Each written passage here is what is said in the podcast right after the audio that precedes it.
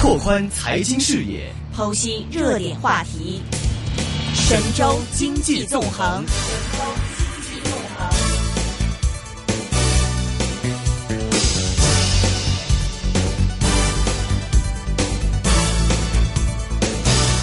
好的，神州经济纵横。现在我们电话线上呢是已经接通了明远投资的投资总监韩岳峰，韩总，韩总你好，你好，韩总。哎，主持人好，大家好，韩总，我们刚刚跟一个香港的基金呃基金经理呢，一个嘉宾是有聊过，就是说最近在这个他看来呢，会看 A 股多点，觉得可能会迎来一个不错的涨势。那么想问一下，这个韩总，我们确实看到在最近 A 股是有了一些起色，问一问您呢，最近在 A 股方面的看法怎么样？呃，短期 A 股呢还是会是，因为是今天已经开始做这个板块间的扩散了。短期呢，我觉得还是会保持这个比较活跃的状态。嗯嗯哼，那现在 A 股方面的话呢，今天还是一个造好的情况，而且成交额呢也有所上升，所以现在来看的话，是不是在之后的行情当中的话，其实 A 股现在还是呃蛮就是成交量也好的话，或者说现在整个市场的这个兴奋度的话，还是蛮高的呢？呃，是的，呃，就是今天就开始成，之前呢主要是一些。呃，白酒一些低估值呃这样的大股票在有表现。今天呢，开始像其他的二线蓝筹开始有扩散的效应，呃，涨开始上涨的股票的数量开始在增加，嗯，所以整体的市场的活跃度是比之前要更好一些。OK，那现在来看的话呢，这个强势的股票的话，还现在还是蛮强势的，比如说像白酒类的股份啊等等。那这一板块的话，你是怎么看的呢？呃，现在因因为前今天上涨的有一些靠涨幅靠前的股票也是属于低估值的，而前期涨幅过大的，像有像茅台啊这些股票，他们的整体的估值水平已经，呃，相比较而言已经是偏高了。那么他们后期呢，这个在这个位置呢还有机会再向上面拓展，但是空间呢应该是减小了。嗯哼。所以说，现在这个对于这些股份来讲的话呢，这个之后上升的空间，您觉得是看是还是就是比较有限的了，是吗？呃，对，所以它会产生向二线蓝筹去扩散的这个效应。嗯哼，那现在二线蓝筹的话，您啊，这个是怎么看啊？看这个二线蓝筹的之后，呃，哪些板块将来可能会算是比较领涨市领领涨这个市场的一些呃焦点股份呢？呃，目前来看，整个市场主要还是低估值的。呃，只要把这个 A 股做一个排序，呃，以市盈率来做个排序，基本上这个排就是市盈率偏低的，这个呃，除了银行股以外的其他的板块都比较活跃。嗯，那所以现在银行板块的话，你们是怎么看的呢？因为今天香港这边内银股还表现还是 OK 的，对对对，呃，那这个内地 A 股方面的话，你怎么看这个银行类的板块之后还是会这个涨势会跑赢其他的一些啊个股吗？短期来看呢，我觉得市场其实整体的低估值板块都在有反应，嗯哼，呃，但是银行股整体偏大，OK，那么弹性会比较弱。那么市场呢，现在就是在做这些市值相对偏小，然后那个那个估值水平又偏低的这一类品种当中，如果再有一些呃其他因素的催化，那这一类的板块就涨幅会偏大一些。OK，呃，那您看来的话，就比如说像您刚刚所谈到的哈，就是低估值的，还有呢这个市盈率可能呢就偏低的这类的股份，那这类的股份的话，现在主要是以哪些板块或者说是啊这个哪些股份为主呢？呃，这目前分布这这一类的股票分布很广，嗯，呃，主要是传统行业为主。OK，那么之前主要是集中在白酒、家电、汽车，嗯嗯。那么今天呢，我看造纸，呃，这些也起来了，嗯，呃，煤炭，嗯嗯嗯，也有表现，嗯嗯，OK，那这这些板块的这个效应呢是有所扩散。呃，OK，呃，其实呢，说到这个传统行业的话呢，其实产能过剩嘛，另外一个供给侧改革的话，其实这个行这些行业的话呢，也是起起伏伏不定的哈，那个波波动也是蛮大的。那就在您看来的话，就是比如说像早前的话呢，大家有谈到，比如说类似于像万达的这个事件，还有之后的话，这个万科啊，今天 A 股方面的话又是个涨停。那其实，在您看来的话呢，其实这种这个这房地产方面的话，这种算不算是这种低估值的这个行业呢？是，嗯呃，房地产、钢铁行业其实今天都有所表现，嗯，那就房是都是传统行业。嗯，对。那您房地产方面的话呢，其实您怎么看这个这一轮的一个炒作的一个情况？呃，其实我我还是认为现在就是呃，因为短期的这个利率水平的压力减轻，那么带来了这个资金做了一次修复性的反弹，还是目前的这个资金的流向，它是一个跷跷板的效应。那么前面是从小股票流出，然后呢流到这些低估值的板块里边。那现在这个事情呢还在继续在发生，只是说这个资金面呃紧张的压力缓解了以后呢，现在是呃中小板，也就是中小板呃这些股票呢也开始有所反弹，是它所以今天就构成了一个整体的一个修复性的反弹。呃，这种趋势，我觉得呢，它保持的时间呢，呃，应该也不会非常长，因为它这个修复到一定程度以后，还会面临着将来有一个去杠杆的压力，因为去杠杆的事情并没有结束，只是说在美联储加息之后、加息前后这个阶段，呃，央行做了很多公开市场操作，然后减轻了市场的资金面的压力。在这个阶段，市场迎来了一个修复的窗口，这个窗口能保持多久，是和后期这个央行是不是带有去杠杆的这个呃一些进一步的动作是有关系的。那么最迟呢，我们会看到到年底的时候，如果是美国有进一步加息的动作的情况下，嗯那个时候呢，市场还是会呃，就是央行还是会有预备动作。这样的话呢，资金链可能又会偏紧。OK，那您觉得这个现在市场的这个资金链是个什么样的情况呢？呃，因为今天已经二十六号了，嗯那么呢，通常呢，就是国内呢，在六月三十号之前这个阶段是，呃，通常意义上是资金是偏紧张的一个状态，但是呢，呃，这种紧张的状态呢，在今现在这个最近一个多月，这个一直央行有对冲，一嗯直在对冲这个这个资金面紧张，所以一直在做公开市场操作。呃，这个情况一直持续到上一周下半开始，央行开始逐渐的开始收敛了，就是这个呃去对冲的这个这个力度减弱了。嗯呃，所以这两这几天呢，这个利率水平有所升高，但是呃最紧最压最大的这个阶段过去了，因为现在呢，美国呃加息也已经落地了，那所以说呢，现在压力最大的这个阶段在逐渐的过去，到了七月份以后，从外围来看，这个资金紧张的这个压力是基本上是告一段落。那七月份以后呢，可能呃就要看一我们的央行的动作。嗯，OK，呃，早前的话，我们看到这个万达集团呢，在这个债券被抛售这个行这个事件的话呢，可能对房地产行业的话也有一些影响。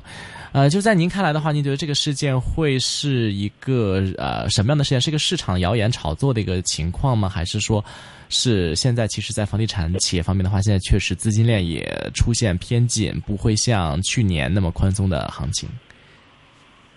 呃，其实这背后是那个去杠杆，应该是去杠杆的一部分。呃，因为呃，像万达这样的公司在海外并购比较多，那么应该是呃，银行监管机构对于这一类的公司就比较，因为他们的那个国内的负债比较高，那么就担心以这种形式的资本流出，所以说呃。呃，它和整个这个银行体系在去杠杆的这个背景是相通的，其实都是在，呃，在对于这一类的监管措施是在加严，嗯哼，它那现在是一个孤立的事情。OK，这不是个，就是说现在这个监管的话是偏紧了、偏严了，是吧？对对。嗯哼，那您觉得这个呃之后会放松一点吗？还是说因为这个事件之后的话，可能它会在呃这个现在说这个房子是用来住的，不是用来炒的，所以之后整个房地产行情、房地产企业方面，包括拿地也好，不会也出来地王，或者说资金链方面的话，也会越来越紧。呃，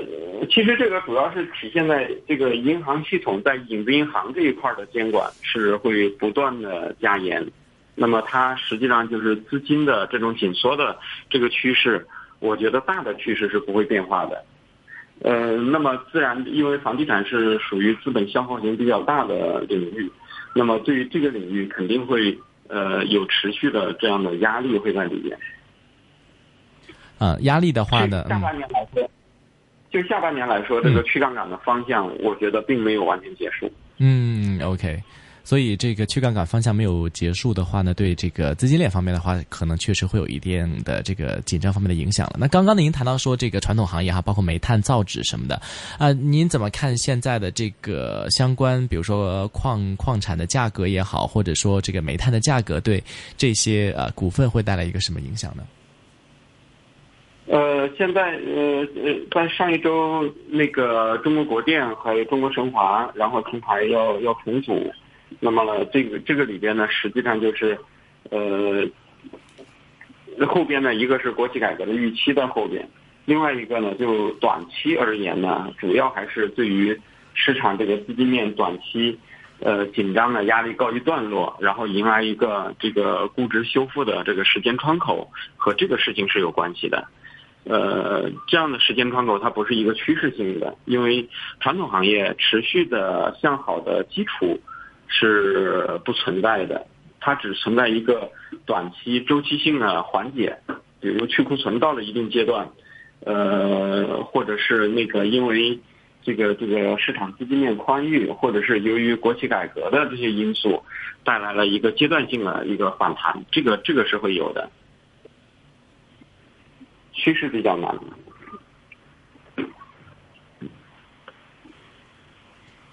OK，需要。嗯哼，那另外一方面的话呢，我们也看到现在的这个行情当中的话呢，有一部分的一些啊，这个像股份里面的一些啊，之前我们看到的一些比较看好的股份，像茅台也好，还有一些就是啊医药类的股份的话呢，是跑赢了这个大势。那之后的话，我们也很关注就是创业板的这样一个行情，因为创业板的话，其实从高峰到现在的话，已经回调了很多，而且并没有跟随着这个 A 股的回涌而一个造好。其实，在创业板方面的话，您怎么看？呃，这个它的这个市场的表现呢？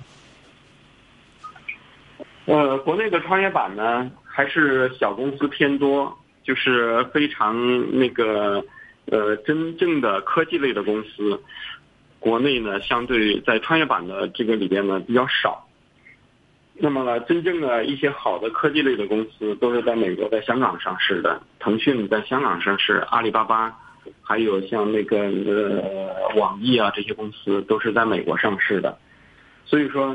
呃整体的创业板的这个这个质地呢不如国外上国外上市的这些公司好，而再去看国外的就是美国的这个市场呢，美国市场主要的引导作用是来源于科技股的引导，呃呃所以美国的那个那个它整个纳斯达克的这个上涨。它其实背后就是科技股在驱动的，而科技股的上涨背后呢，其实它是代表着一种新的生产力，呃，带来了这个整个这个对于经济其实产生了一个新的驱动力。而国内呢，现在因为没有这种力量，呃，市场呢在预期的时候，他又看到国内的这些创业板整体的质地又偏弱，估值水平偏高，在这样一个背景下，所以这一类的股票相。在国内就产生一种逆向的做法，就是，呃，资金向周期性的行业，像个传统行业在去流动，因为传统行业估值水平比较低，呃，但是真正的代表着新的生产力的科技类的公司呢，国内又没有，所以说呢，呃，创业板也被在这个向这个传统行业流动的过程当中呢，创业板的股票反而被抛弃了。呃，因为它的估值水平还是偏高，并且它的，因为这一类的公司整体来说，呃，盈利水平并不是很强，所以说呢，他们的盈利还不足以支撑他们现在的估值，这就是现在的国内的这个市场结构这个状态。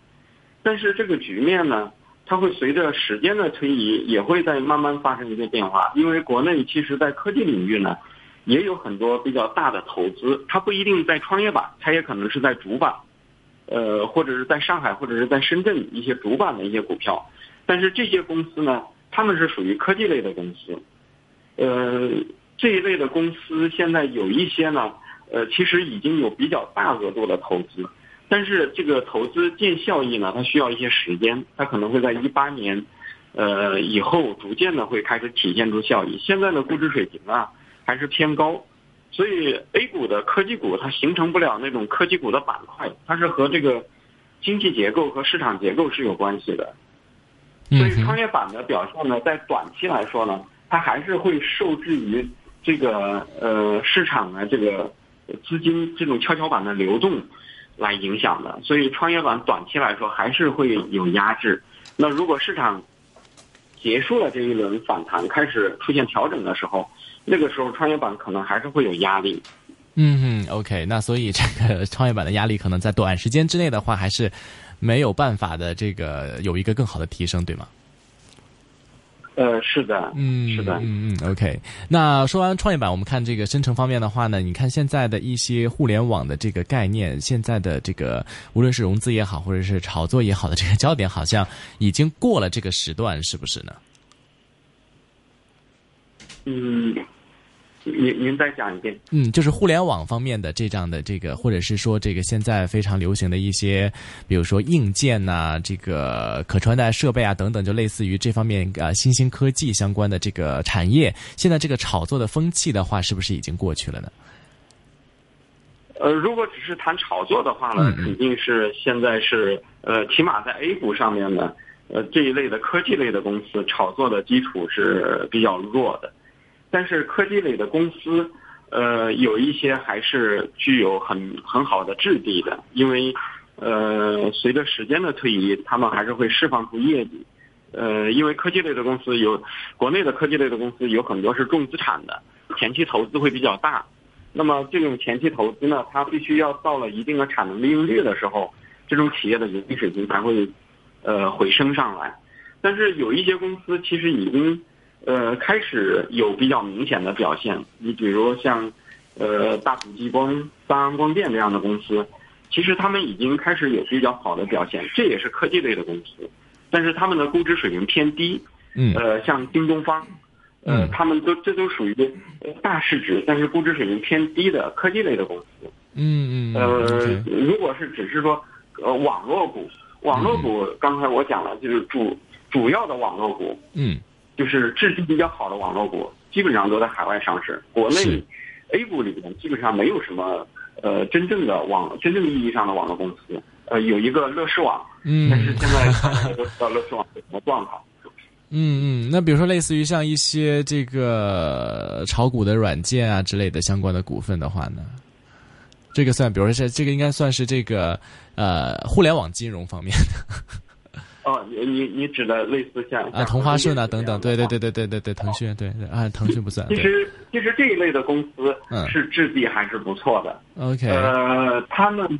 呃他们的一个一个问题可能也是在估值水平偏高。嗯。另外一个呢，呃，现在是金融是在去杠杆。嗯。所以在这样一个背景下，呃，就整体来说，他们那个那个趋势性的机会还没有没有到来。嗯，但是我们也看到那个一些新闻，看到，呃，蚂蚁金服今年的盈利情况是非常好的。OK，那么这背后呢，我相信呃这一类的公司其实中间还是有蛮大的机会，但是只是说，呃，在整体的趋势的机会没有到来之前，还可能需要很长时间一段时间的这个等待。嗯，呃，一方面是等待这种企业的估值的回归，另外一方面也要等待这个。呃，企业的产品结构可能也需要有一些调整之后，可能才会看到这种呃再起来。现在市场的风险偏好目前看来并不支持呃高估值类的公司的表现。嗯嗯嗯，所以这种高估值类的表现的这种公司，或者说这个跟它的业绩如果不成正比的话，可能投资起来的话，还是风险还是蛮大的，对吧？呃，起码在现在这个阶段，是呃市场的偏好不在这里。嗯，好的，啊、今天非常谢谢韩总啊，来和我们做节目。那这个呃，这个节目呢是嘉宾个人意见，那供大家来参考一下的。